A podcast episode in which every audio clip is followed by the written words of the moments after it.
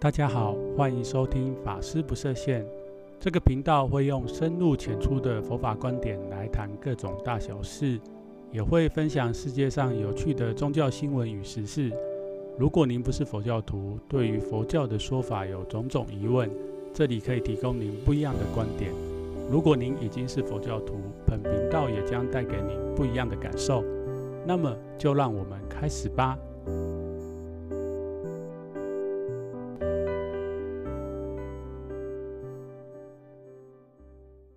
大家好，欢迎回来，法师不设限。今天想要跟大家聊一聊跟我有关系的话题。这个我呢，主要是讲就是小禅这个身份，没错，就是佛教的出家人。那为什么会想要跟大家聊这个题目呢？主要是小禅那时候来出家，接受这个佛教法师的训练。几年之后，有一次，我们的信众就问了我一个这样的问题，就是说，他们时常在像是一些公共场场所，例如是市场或者是车站，遇到就是剃剃着光头，然后穿着出家人衣服的人向他们化缘。但是这他们遇到这些出家众的时候，他们的言行或者他们的威仪，也就是他们的姿态，让他们感觉到，哎，这个。出家人到底是真的来自佛教的道场，还是不是真的出家人？所以今天小常就想要跟大家聊这样的话题。首先就想要问大家，大家知道其实我们汉传佛教出家人有所谓的这个出家人身份证明文件吗？身份证明文件是什么嘞？没错，就是应该是有一些听众朋友知道。其实我们的身份证明文件就是所谓的戒牒。大家如果对佛教概念会知道，就是来我们佛教里面讲，来佛教有所谓的生俗四众，是哪四众呢？就是所谓的出家的男众跟女众，还有以及在家学佛的男众跟女众，合起来就叫做生俗四众。好，有点绕口令，没关系，你们就只要记得。也就是有男有女，然后有出家的跟没有出家在家学佛的，就叫做生熟四众。那这生熟四众出家跟在家最大的区别是什么？就是所谓的受戒，受这个出家戒。所以我们出家众基本上受戒了以后，就是戒场会给我们所谓的这个戒牒。那大家知道，其实戒牒已经有上千年的历史。那如果听前小常前面的节目会知道。这个佛教从印度传到中国是在我们差不多东汉的时候，经过了两千多年，在这过程当中，其实这个我们的汉地的出家人从一开始几千人，到了魏晋南北朝那时候。的中华大地上已经有两百万的出家人哦，那这个是学者研究出来的。当时我看到这个资料，我有点 shock，就是在古代那个时代已经有那么多出家人。那我稍微查了一下，南北朝时代整个中国，应该是说那时候的中华的这个疆域面积里面的人口数，当然也是学者研究出来的。南北朝加起来差不多三千多万人。但是在极端的时候，就是南北朝其实一个战乱非常发生，常常发生在一些大战争以后，曾经就是有衰落到一两千万人，就是整个，但这当中却有两百万的僧人，是为什么呢？没错，当时就是很多人因为民不聊生，所以他选择决定到寺院去修行，然后躲避战乱。那因为大家都知道，古代是一个封建的。封建制度的这种政治氛围，所以在当时呢，其实佛教从东汉传进来以后，到那个时候，其实因为这都是各个地方都有不同的政治体体系，所以还没有办法，国家还没有办法对于这个佛教外来这个宗教做有效的管理。那一直到什么时候？一直到隋朝跟唐朝，特别是唐朝，已经有相当完整的这个。度生制度，那这个度生制度，除了说我们当时汉地里面的寺院有一套剃度的方法以外，最主要是国家国家有介入，就是要成为僧人，必须要经过国家考试。那也因为这样子，所以大家可以看到，我们汉传佛教在隋唐的时候，其实是高僧辈出。为什么呢？因为当时要出家人基本上要经过国家考试。那我找了一下资料，可以跟大家分享。我看到其实有点惊吓到，因为现在这个时代，我们当然不再像过去的这种政治氛围、这种专制时代。我们现在基本上就是来出家以后，在这个寺庙里面，师父收你剃度了以后。然后受过一些佛教的教育以后，到戒场，戒场就会发给你所谓这个戒牒。但是在古代呢，你要成为僧人，要拿这个戒牒是真的是万中选一啊！怎么说呢？小常这边来带大家看一下哈。那在唐朝的时候，主要有三种所谓的度僧的制度。第一种叫做同行制。就是所谓年纪很小小就到寺院里面，想要过着这个出家生活。然后这些人最有名的，就像像是这个汉传佛教律宗道宣法师，还有一个就是东渡日本非常有名的鉴真大和尚。其实他们两位都是在很小的时候。就到寺院里面学习过这个出家生活，然后他们是用这种制度得到国家首肯剃度成为僧人的，是第一种，就是同行制。那第二种是最大部分的，叫做这个四经度僧。所谓四经度僧，就是。有点像是现在的高考，或者是一些大学入学考试，这个是主要在唐朝当时要成为僧人必须经过的过程。然后小陈这可以在这边跟大家解释一下。我看到资料的时候有一点受到惊吓哈，当时要成为僧人要经过这个考试，那这个考试因为唐朝时时间。很长嘛，好几百年。然后他在一开始的时候，其实是国家是规定，就是要背诵所谓佛教的经典。在历史文献上面有记载，这样子就是在开元年间有师示天下僧尼年六十以下，限诵两百字，每一年要诵七十三字。那三年一试，如果没有通过，国家是要。让这些人还俗哦，然后还讲说不得以坐禅来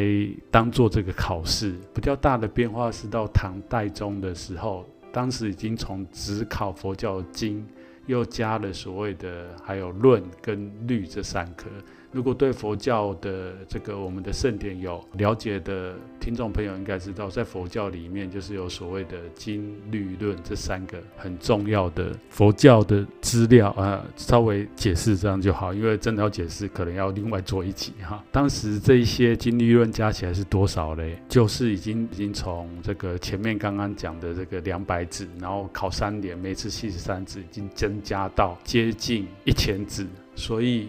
为什么会有这样变化呢？其实是当时的可以看出当时的这个君主对于这个僧众他的品质的要求。另外，可能也是当时的那个时代，整个国家的状况不是很好，所以不希望有那么多的人遁出红尘哈。接下来就要跟大家讲第三种。第三种，其实在唐朝还有一种成为僧人，就是。特恩的度生，什么叫特恩度生呢？主要是有三种。第一种是佛教有一个概念，就是福田的概念。什么是福田的概念？大家可以去听小常前面两集，有一集在讲这个佛教的社会慈善事业，里面有提到这个福田这样的一个概念。因为过去的很多这个君主，他是对佛教是有信仰的，或者皈依成为佛弟子，然后他们为了在一些他们的这个皇亲贵族，或者是他这个君主他生日的时候，他就是是一些大赦。信佛的君主通常都会因为怎么样供养三宝，特别是供养僧人是他们认为是功德最大的，所以在这个时候他们就会开所谓的这种特别的门，让那一年想出家的人，诶国家就大开方便，让他们剃度为僧。第二种就是由大德推荐的，呃，成为僧人，像是什么？像是玄奘大师，当时就是受到唐太宗非常的赏识，所以他曾经向这个唐太宗推荐一些人，说希望让他们成为僧人。君王直接下令说没问题哈，我就给你这些度牒，然后你就只要上报这些名字。那另外一种是比较特别，就是所谓的这个进纳度生。什么叫进纳度生呢？其实这个方便门到后来变成一个很大的弊病。主要就是安史之乱的时候，当时的唐朝其实是缺打仗的钱，所以为了解决这样财政的困难，开的这个方便门，就是说，诶，可以拿银子来换这个度牒。当时做这件事情，其实他们是找一些佛教的大德法师来主持，最有名、最有名的就是这个神会禅师，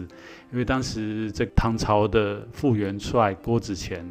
他筹这个军饷，这个神会禅师他就是透过来要找他出家，有一些人他家里是有一些钱，就是供养到这寺院，他就把这些寺院的收到的供养交交给这个郭子乾、郭子仪将军，不是郭子乾，哎呀，对，然后让当然他郭将军也非常的感恩这个神会禅师，就给他的一些度牒。这个是最有名的，就是说进纳度生的例子。当然，在这个经当时是有特殊的因缘，不过随着朝代的推演，这个后世后面几个朝代，其实有一些地方官，他就是为了嗯贪取这所谓的这个寺院的钱钱财，就是乱发乱发所谓的国家给的这个度牒。所以到后来，其实佛教一些不好的影响，就是因为地方官为了钱，然后就随便卖给这个寺院，或者这个寺院的主持的人，他的心态不正确，为了要多收弟子，或者是怎么样，他就是。要多收一点一些供养，然后透过这样的供养，然后才帮他去拿到国家这个戒牒。那以上就是跟大家介绍出家人，其实我们的身份证明文件就是所谓这个戒牒。那接下来就是要跟大家分享到，哎，出家人到底要受什么样的教育？那这些教育就如同小常前面跟大家讲的，我们可以看到古代的王朝，其实它是需要一个国家考试，不过。到现在时代，其实我们已经不再像过去。现在要成为一个佛教的宗教师，基本上就是您到寺院找到这个愿意帮你剃度为生的师父，他帮你剃度以后，就是到那个寺院接受这个佛教的学习跟教育。以小禅来讲，因为我是在很大的佛教教团出家，那在我们这个教团出家的法师们，其实基本上需要经过四年的佛学的教育。学习很多所谓的这个佛教知识以外，另外就是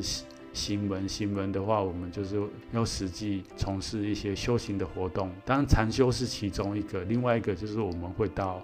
所谓的我们的不同的寺院里面去实习，然后去学习的怎么样跟人家分享佛法，或者是教导，嗯，想要来成为佛教徒的信众们他们的一些佛教的观念。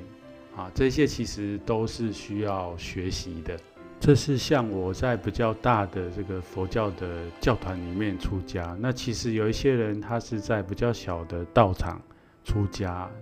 那他出家以后，其实他不见得有。受过那么长的时间的这个佛教教育，那他们师父可能就把他送到这个戒场去受所谓的这个出家戒。过程当中，他的养成可能没有那么样的扎实也好，或者是他有一个系统性的学习。所以他他可能很快就出来，在外面跟人家教导佛学啦，或者是去诵经啊，乃至说有一些比较小的道场，那可能他经济状况比较没有那么好，所以他必须出来到一些公共的场合跟跟一般人化缘。所以有的时候我们就会看到这样的法师，会觉得说，哎，起了一个疑问，他到底是不是真的出家了？然后很多的时候，其实对于我们一般人，如果想要这个布施给出家人，你看到这个出家人存了一个好的心，想要布施给他的时候，小禅这边的看法跟建议是觉得说，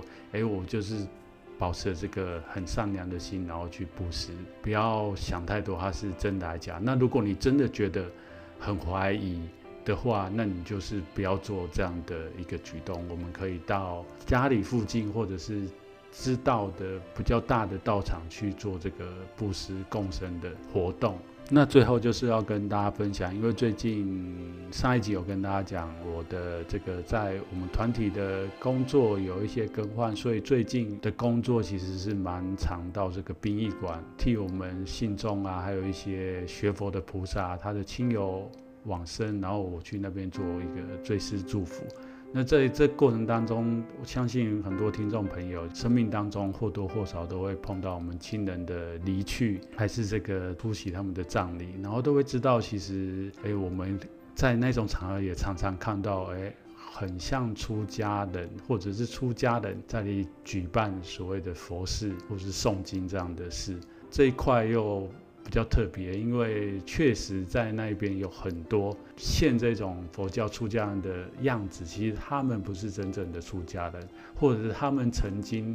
嗯去所谓的戒场，哈，也可能呃有找到师傅帮他剃度，然后剃度以后到戒场以后他就离开了，离开原本呃帮他剃度的寺庙，然后去从事这个我们。讲的这个金灿佛事也好，或者是专门就是帮亡者诵经这样子的人，但是有一些人他只是纯粹为了这个工作，就是他自己剃了头，然后去买了这个出家人的衣服，所以呢，这样的一群人其实也是有的哈。那这个是我额外的补充。那以上的节目希望有给大家一些概念，就是说。哎，其实我们出家人在现在这个时代有很多的可能性。然后我今天花了比较多的时间，是跟大家稍微讲了一下过去的历史，还有就是戒牒这件事情。那不过不叫节目最后讲到这里，其实有一点想跟大家分享，就是其实大家都知道，像现在。嗯，一般人在不同国家有我们所谓不同国家的身份的证明文件，乃至这个出国有护照，这一些在现在这个时代其实都可以被怎么样复制或是造假。同样的佛教，我们佛教宗教师的戒牒，我觉得我们的戒牒其实就蛮简单的，就是戒场它。会写我们受戒的时间，然后受戒的这个实施是哪十位大德法师帮我们尊证受戒的，自己出家道场的师傅是谁，这样的一个文件，我们也没有什么防伪的功能，所以我觉得这个真的有心人要复制的话，其实是很简单的。在这个时代的出家人，我觉得最大的挑战应该还是就是世界。快速变化之下，那我们如何保持过去的传统？另外又可以安住在这个身份，然后持续的从事弘法利生的工作，然后不被一些外在的因缘或者一些诱惑所改变。我觉得这是是最困难的。就是算说我们已经取得这个僧人的身份，也到戒场去受过大戒，不过。怎么样持续的在修行上面下功夫，又另外一方面可以积极的来奉献我们自己的生命，来奉献给这个社会。我觉得这个应该是佛教可不可以持续下去，还有这个出家团体有没有办法永续经营一个很大的议题。好了，今天的节目就分享到这一边。如果你们觉得小禅的节目很受用的话，欢迎您订阅，并且持续收听，还有分享给身旁对于佛教还是宗教有兴趣的朋友。那我们下一次见喽。